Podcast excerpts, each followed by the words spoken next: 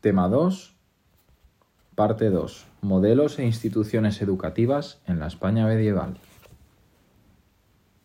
Educación en los reinos cristianos o baja Edad Media.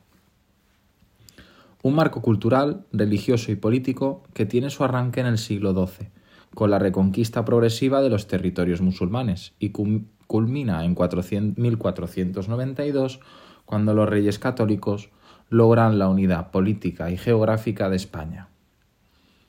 La importancia que el nuevo orden da a la formación práctica y a la extensión de la cultura formal es inusitado. Se asiste a una nueva sensibilidad más secular y abierta, con pluralidad de mentores, iglesia, sociedad civil, autoridades políticas, sectores profesionales, etc., donde la pedagogía y el saber se convierten en agentes de afirmación y dinamización social. Los sabios vuelven a mirar a la paideia griega y a la humanitas romana como referentes ideales del saber. Ganan importancia las artes mecánicas y educación gremial. La mujer no quiere excluirse al reivindicarse, no solo como consumidora potencial de cultura formal, sino como productora de esta. El resultado será la creación de un armazón institucional inusitado y de una amplia literatura pedagógica que se corona con la creación de las universidades. Escuelas elementales. La revitalización de la escuela elemental corre pareja al mayor desarrollo de la vida eclesiástica. Su núcleo curricular descansó en una formación doctrinal y moral elemental, en el aprendizaje del abecedario, la escritura y el cálculo. Sus maestros fueron en su mayoría clérigos y su lengua vehicular en los reinos hispanos fue el romance. Esta escuela fue responsable sobre todo de la enseñanza del canto y las primeras letras. A medida que las diócesis se iban estructurando, se fue descentralizando la formación catedralicia en un proceso lento y desigual. Esto se hizo más palpable a partir del siglo XIV, cuando existió una mayor estabilidad urbana y municipal que posibilitó el crecimiento de escuelas parroquiales. En ayuda de esta catequesis escuela se presentó también la iniciativa privada, alentada incluso por disposiciones sinodales. Esto dio lugar a la aparición de escuelas privadas de primeras letras, regidas por clérigos, donde los alumnos pagaban por su formación generalmente en especie, harina o aceite. No existen apenas datos de cómo eran las escuelas elementales, pero en principio se puede afirmar que el alfabeto constituía la base del aprendizaje para acabar formando palabras y frases y leyendo. Los recursos didácticos los constituían letras talladas sobre piezas de marfil, madera, pizarras o tablillas de cera. El Padre Nuestro, el Ave María, el Credo y el Salterio fueron los primeros libros de texto que aunaban doctrina y letras. Se utilizaron también conjuntos de refranes y proverbios para completar la formación moral. El aprendizaje de la escritura no seguía necesariamente a la lectura. En muchos casos se encontraban personas capaces de leer, pero no de escribir. La escritura seguía una praxis muy tradicional. Primero el alumno repasaba simples trazos aislados, luego letras y sílabas, alfabetos y palabras. Se hacían sobre las tablillas de madera, de marfil recubiertas de cuero o cera, de corteza de árbol o pergamino. El contenido de la enseñanza elemental tradicional se completaba con el uso de cálculo y del abaco, pero no era raro que constituyera una disciplina independiente, privada y poco habitual de las escuelas parroquiales. Escuelas de gramática. Significados y etapas.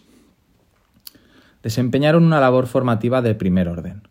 Su importancia fue de tal calado que fueron la cuna de la cultura sapiencial y profesional de ciudades y villas importantes.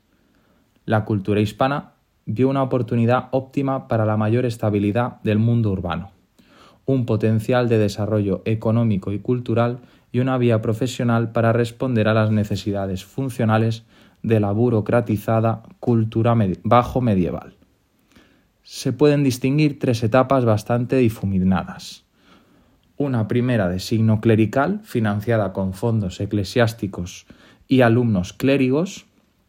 Una segunda etapa que mezcla lo religioso y lo secular, con una colaboración estrecha entre la emergente sociedad civil y la Iglesia, con aulas compartidas entre clérigos y laicos, y financiación sostenida con rentas eclesiásticas y civiles. La tercera etapa tuvo un mayor peso secular de la sociedad civil. Correría con la financiación, habría una mayoría de alumnos laicos y una tecnología de marcados sesgos humanista y profesionalizante. Legislación canónica. El arranque de estas instituciones se vio favorecido por el liderazgo de una legislación eclesial, que intentaba mejorar la calidad formativa del clero. Se estableció la necesidad de aprender gramática para la correcta comprensión de las Sagradas Escrituras. Estas iniciativas fueron urgidas por diferentes concilios nacionales y sínodos diocesanos. Geografía diversa. Toda esta legislación eclesial se vio complementada con intervenciones regias, municipales o privadas, que fueron ganando protagonismo a medida que avanzaba la secularización cultural y se daba mayor entrada a la sociedad civil. El resultado fue un mare magnum organizativo, una gestión multipolar entre el mundo clerical y laico y una diversidad institucional amplia y variada. En ese marco, fijar una lista precisa y exhaustiva de escuelas de gramática resulta complejo. Acceso a la docencia y financiación. En la Hispania bajo medieval no existió una praxis uniforme de organización escolar. Cada escuela era sus circunstancias y el hacer de su maestro. La figura magisterial se denominaba con distintos nombres, habitualmente recaía en un clérigo secular, al que no le faltaba el título en teología o la maestría en artes y era nombrada directamente por el obispo. Su salario procedía de rentas eclesiásticas de la sede capitular o de la diócesis. En el decurso de los siglos XIII y XIV, la intervención progresiva de las municipalidades y del poder regio dio lugar a formas mixtas de elección y financiación. Un intervencionismo civil que se afianzó sobremanera en los siglos XIV y XV al asumir los regimientos y autoridades mayor financiación por la dimensión socializante de las instituciones y un mayor peso de los alumnos laicos. Responsabilidad que, entre otras consecuencias, conllevó a prescribir normas sobre el derecho de la docencia y el establecimiento de oposiciones para la misma los contenidos docentes y sus fuentes. La evolución de las instituciones docentes posibilitó un marco curricular sujeto a tiempo y espacio. En las primigenias escuelas catedralicias, el cantor iniciaba a los niños del coro en la notación musical y los primeros rudimentos de la lectura y escritura, y el maestre escuela les adentraba en las disciplinas del trivium y el quadrivium. El contenido de la enseñanza solía dividirse en niveles menores, medianos y mayores, y cada uno a centrarse en la morfología, sintaxis y composición. La praxis docente consistía en imitar a los maestros de la antigüedad. Las obras latinas sirvieron de base para la morfología gramatical. Con el nacimiento de las universidades entra en escena lo que podemos llamar los estudios superiores como cima oficializada del saber circunstancia que acarreó, entre otras consecuencias, un ajuste o mutuación progresiva de las instituciones y niveles de enseñanza. Las escuelas de gramática del humanismo hispano de finales del siglo XV descansaban en tres exigencias marco. En el saber a través de la filosofía y la moral, en el decir a través de la gramática y la retórica, y finalmente en el buen vivir, elemento ético-técnico. La universidad. Origen. La universidad ocupa por derecho propio el lugar más representativo de la cultura sapiencial y su nacimiento atiende a varias razones. se asiste a una nueva concepción más autónoma, donde se piensa que el hombre se autoconquista y madura con la educación moral y el poder de la gracia y se actualiza con la fuerza del entendimiento. También debe considerarse la estrecha relación que se dio entre secularidad y saber, lo que llevó a reyes, iglesia y municipalidades a prestar su apoyo a estas nuevas estructuras del saber con la intención de beneficiar a los reinos, defender la fe y mejorar el orden y la justicia.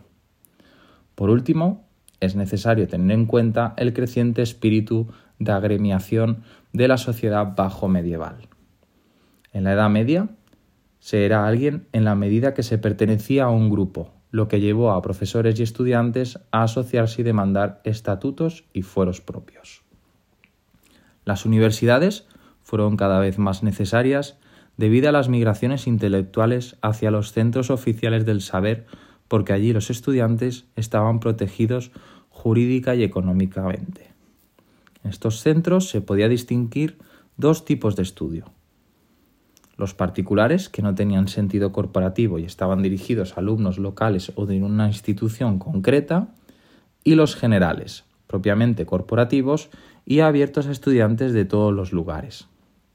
A comienzos del siglo XIII, estos centros empezaron a llamarse universidad por su misma fuerza corporativa y se vieron reforzados por sanciones regias y bulas papales que les daban mayor legitimidad y valor universal a sus grados.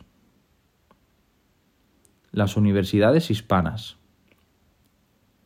En nuestro territorio, el fenómeno de las migraciones intelectuales fue especialmente acusado. Hasta finales de la Edad Media no hubo diócesis importantes que no reservara fondos para el envío de clérigos a las emergentes universidades para conseguir prestigio y buenos maestros para los cabildos y escuelas catedralicias.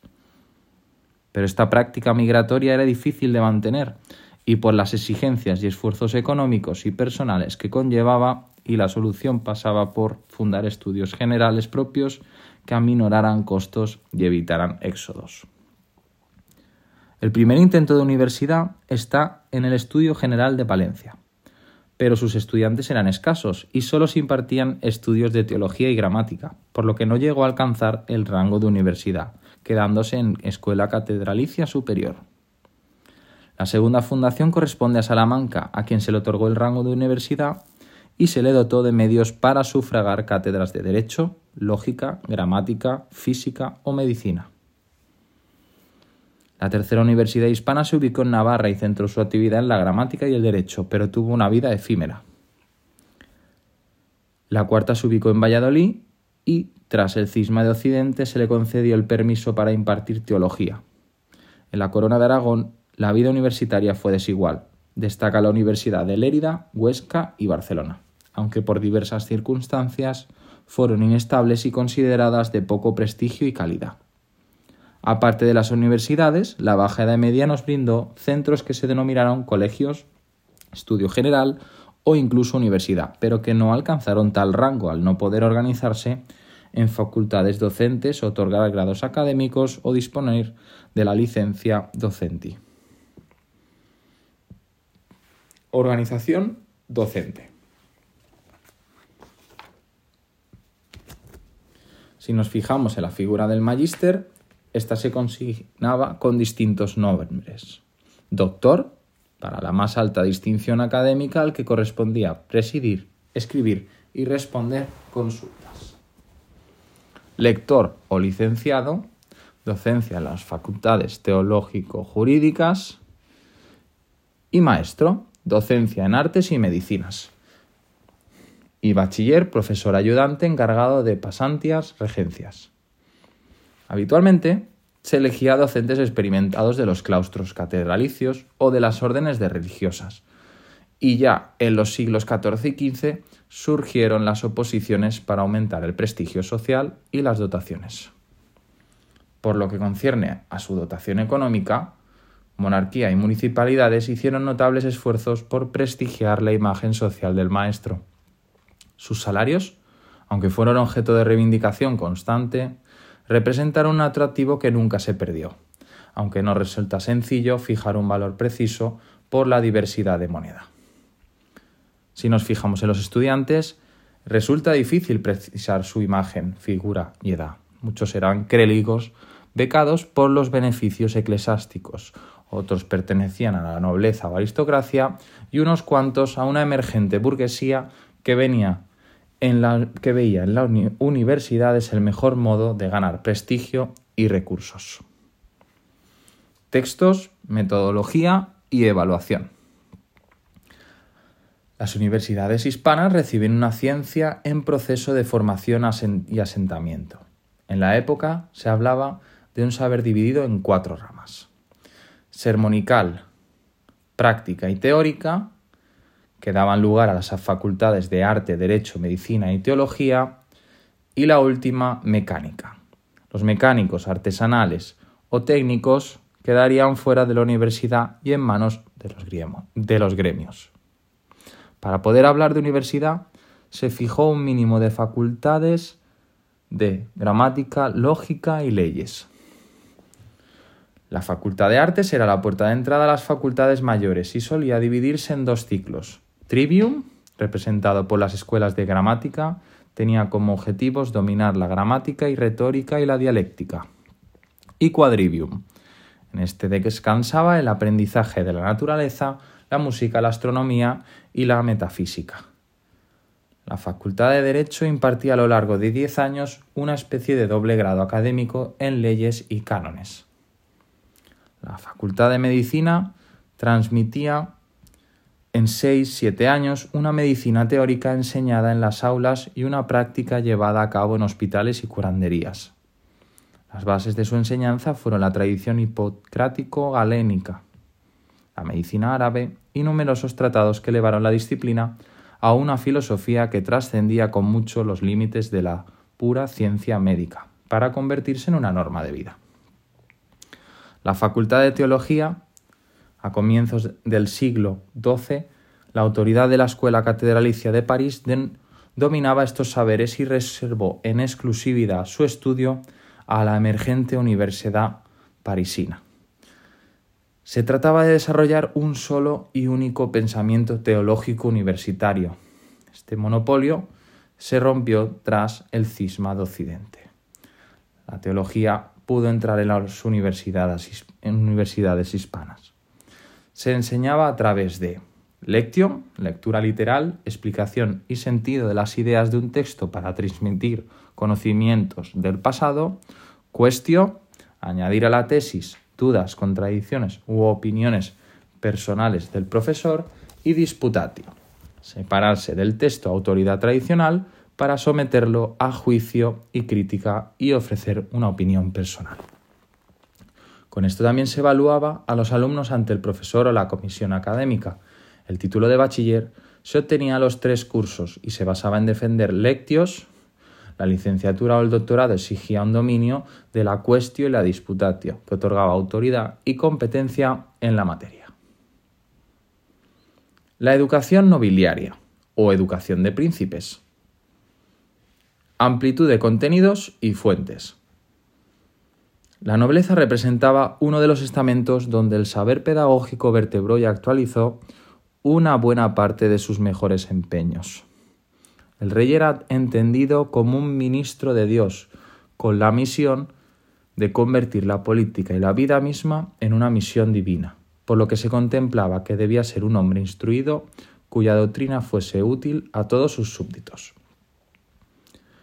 Esta idea se recogió en numerosos tratados en torno a cinco grandes ejes. Una sólida formación moral y religiosa, férrea formación militar o guerrera, formación intelectual, amplia y diversa formación física y amplia, amplia formación lúdica. En los tratados pueden vislumbrarse tres grandes etapas. Una primera centrada en la dimensión ético-moral de los temas sin apenas atención a la teoría política, una segunda enfocada al naturalismo político de Aristóteles y al estoicismo romano, donde la teoría política tomaría carta de, la, de ciencia y base, y una tercera más inmersa en la secularización de la cultura y el fortalecimiento monárquico con una universidad temática más abierta y formal. Organización social, economía, oficios, forma de gobierno, educación física, lúdica, etc., con enfoques poéticos o dialógicos. Sus receptores fueron los descendientes directos de monarcas, príncipes, nobles, caballeros, señores, etc., que inmerso en las expectativas propias de la sociedad cortesana, nobiliaria o señorial, aspiraban a cultivar y reproducir muchas de sus exigencias y valores para formar parte activa y eficaz de la sociedad de su tiempo. Esta información se ampliaba muchas veces a los hombres de criazón, todas las personas que caían bajo la autoridad, servicio y protección de un señor, hijos de los criados, parientes del señor de la casa, etc., ratificando el carácter doméstico y paterno-filial de la sociedad bajo medieval. También se dirigió a los hijos de padres caídos en acciones bélicas importantes o que habían prestado servicios a los monarcas y a parientes de señores o clérigos que demandaban por razones de cargo o alcurnia un puesto en la corte para sus hijos o descendientes. Edad de comienzo. No se correspondía con una edad fija, aunque existían al respecto pautas y costumbres más o menos arriesgadas, arraigadas. Hasta los siete años, la crianza de los niños correspondía esencialmente a la madre, nodriza o entorno femenino, y tenía un carácter lúdico, moral, religioso, alimenticio, higiénico y escasamente escolar. A partir de los diez años, el niño solía pasar al cuidado y responsabilidad del padre.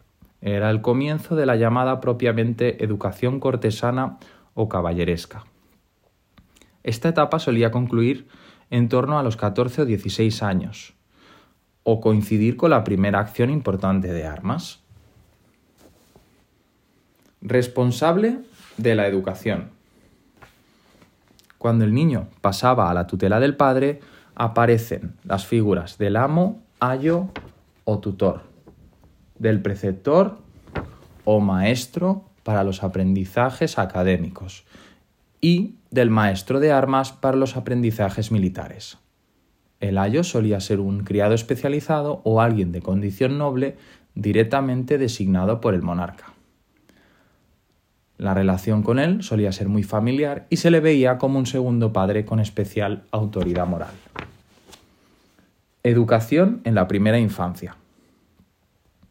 Se centraba en la figura educadora de la madre y nodriza y en una actividad lúdica, higiénica y alimenticia. Era habitual añadir el inicio temprano del caballo y de la caza, instrumentos básicos de la vida medieval sin que estas prácticas caballerescas fueran estorbadas por la lectura y escritura. Materias educativas. La pieza clave era la formación moral y religiosa. El dominio de las virtudes cardinales, justicia, templanza, fortaleza y prudencia, y el dominio de las virtudes, las virtudes teologales, fe, esperanza y caridad. La base de la didáctica moral la constituyen los ejemplos, la contraposición vicio-virtud y hechos de reyes, nobles y personajes épicos. Una praxis que creó una imagen ideal del príncipe o noble presidida por la humildad, la verdad, la valentía, el esfuerzo, la paciencia, el perdón, la misericordia, la honra de los parientes, la franqueza, la mansedumbre y la castidad. Al lado de esta imagen ética y religiosa aparece la demanda de una imagen estética. El honor del noble en sus distintas variantes también debía mostrarse en valores de sosiego, mesura, descripción, discreción, cordura, compostura, buen gesto, gracia y disposición se le demandaba una imagen de armonía para los movimientos, la voz y el gesto y la indumentaria. También se trabajaba en la formación física, centrada sobre todo en el aprendizaje de la equitación, caza, justas cortesanas. Todo ello formaba un conjunto encaminado a la preparación del futuro guerrero, a mantener su condición física y a enardecer el ánimo en tiempo de paz. Caballo formaba parte central de la formación, no solo cabalgar, sino también ensillar, arrear, adiestrar y una parte veterinaria. Además, se exigía una familiaridad con las armas, exigía un adiestramiento o trabajo corporal constante con el fin de que pudieran soportar el elevado peso de las armas defensivas y ofensivas. La literatura nobiliaria reserva un lugar importante al tema del ocio, que debe practicarse con mesura y prudencia. Los entretenimientos tolerados son los juegos y la caza, y en algunos sectores no se veía muy conveniente tocar instrumentos, bailar o participar en actos de juglaría. La destreza en las justas y torneos constituía una práctica habitual en el aprendizaje del noble. Todo ello constituía una forma de ocio, de política y de socialización. La inasistencia repetida podía menoscabar la reputación del caballero joven. Todo esto se solía completar con juegos refinados como el ajedrez, tablas o pelota.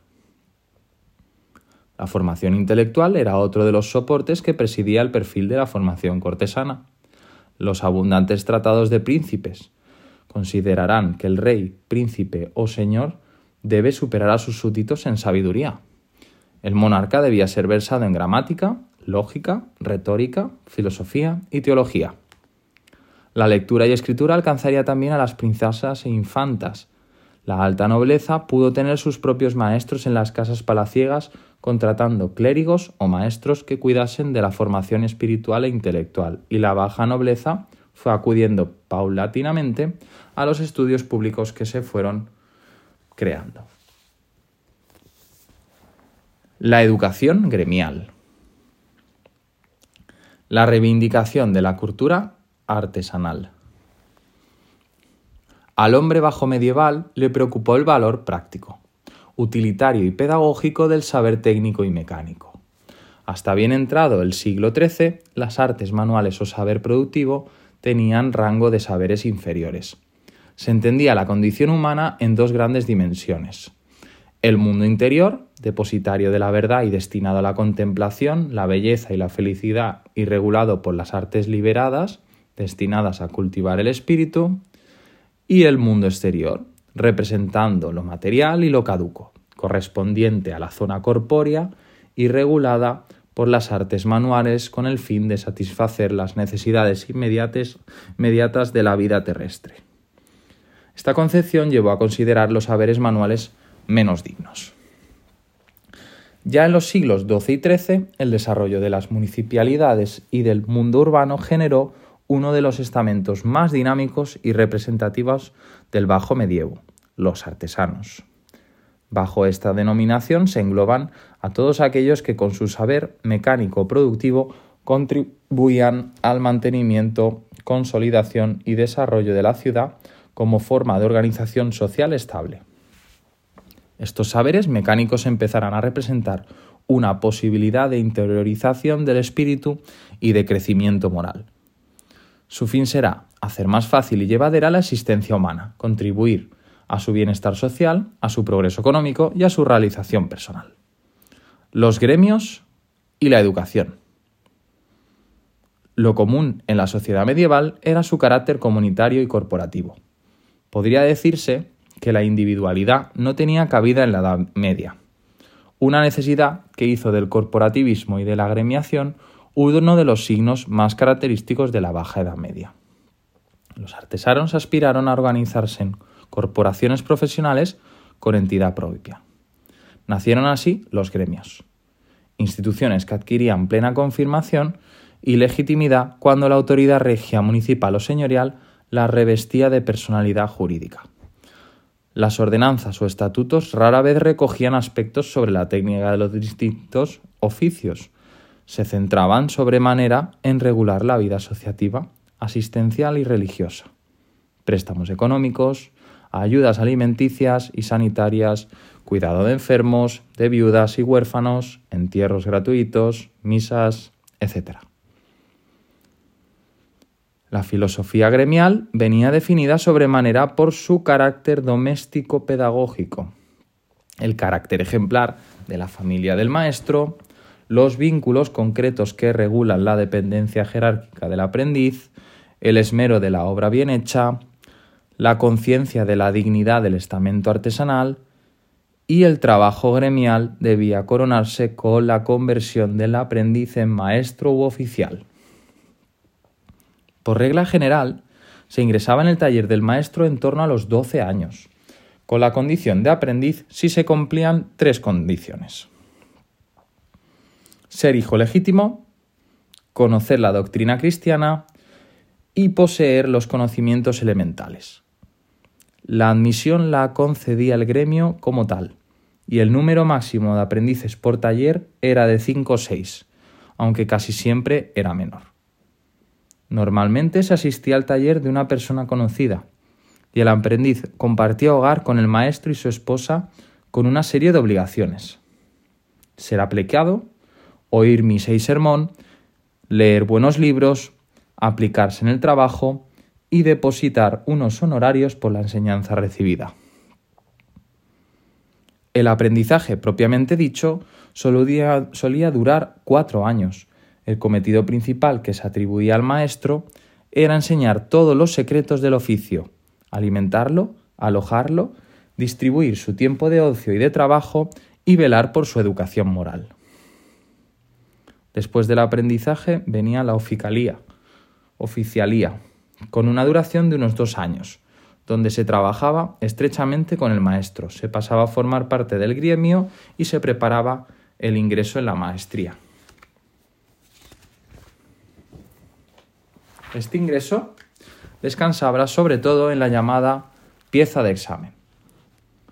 Superado el examen, el oficial debía presentar pruebas de ser cristiano viejo, hombre de buena conducta, pagar los derechos de examen y jurar fiel observancia de las ordenanzas del gremio.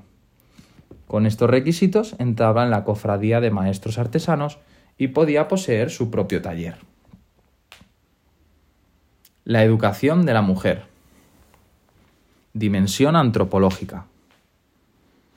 Su primera preocupación fue de orden identitario.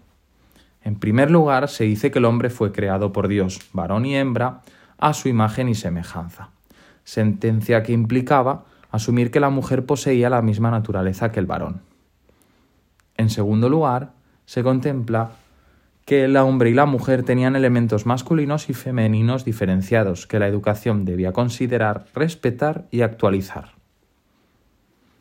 Por último, el hecho de que la mujer fuera creada por Dios a partir de una costilla de Adán fue interpretado por una parte importante de la sabiduría medieval como una preeminencia del varón respecto a la mujer, lo que llevó a quejas y denuncias de mujeres cultas de la época en clave laboral. Había diferenciaciones según perteneciese la mujer a la vida consagrada, campesina, artesanal o noble. La alfabetización no alcanzó salvo excepciones a la mujer campesina y urbana, que eran receptores de una educación moral, religiosa y profesional, pero no tenían acceso a la enseñanza formal. La, mujer campesina se dedicaba por entero a las labores domésticas y la urbana poseía quizá mayor consideración social, podía poseer cierta cualificación profesional y alguna propiedad. Referentes científicos. La mujer no tenía las mismas posibilidades psicofísicas y noseológicas que el hombre. Era un ser inferior, según los sabios medievales de entonces. La ratio superior, que se identificaba con el saber más perfecto, fue considerada privativa del hombre. En cambio, la ratio inferior, que se afiancaba en lo sensible y pasional y era un saber inferior, correspondía por esencia a la mujer. Estas tesis, pretendidamente científicas, se trasladaron sin apenas retoques a la ciencia medieval y revistieron a la mujer de un lastre de connotaciones negativas y desacertadas. En el hombre hay más fuerza que en la mujer, la mujer fue formada del hombre para dar más dignidad al varón, el engendro y la mujer es un simple instrumento, etc.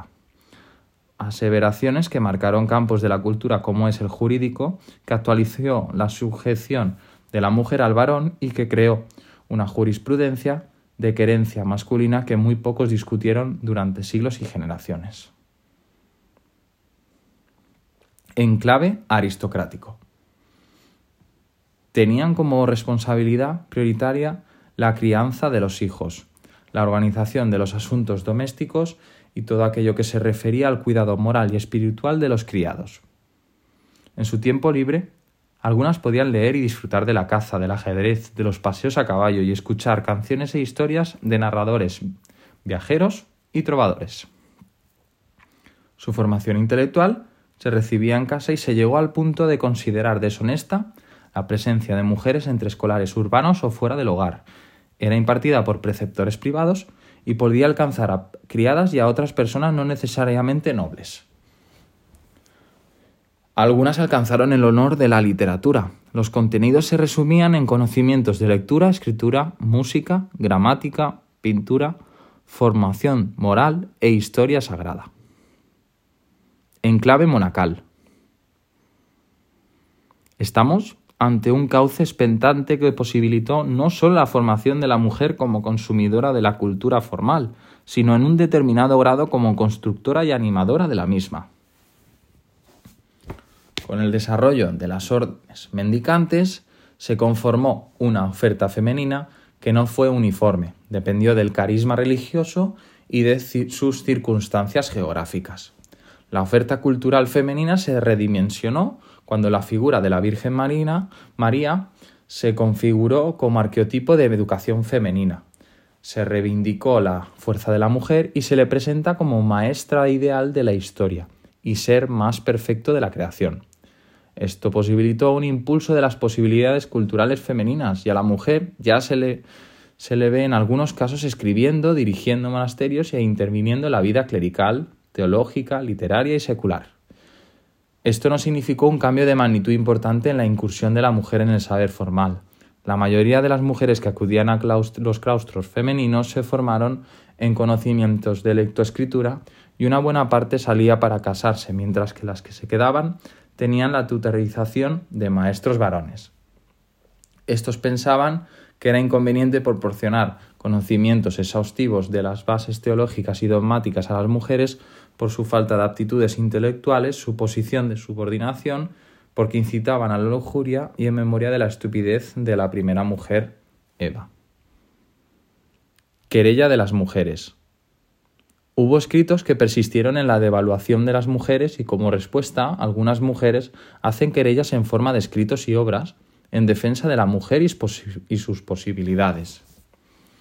En España, las querellas tomaron como símbolo las críticas al corbacho o al medecir de las mujeres, obras que criticaban las posibilidades de la mujer considerada débil de voluntad e ingenio y causa de pecado. Estas iniciativas fueron refrendadas por mujeres creadoras de cultura y aunque suscitaron críticas y dudas en su tiempo, suponen un ejemplo de dinamismo femenino que sirvió de impulso a las posibilidades de la mujer y fueron pilar de obras posteriores.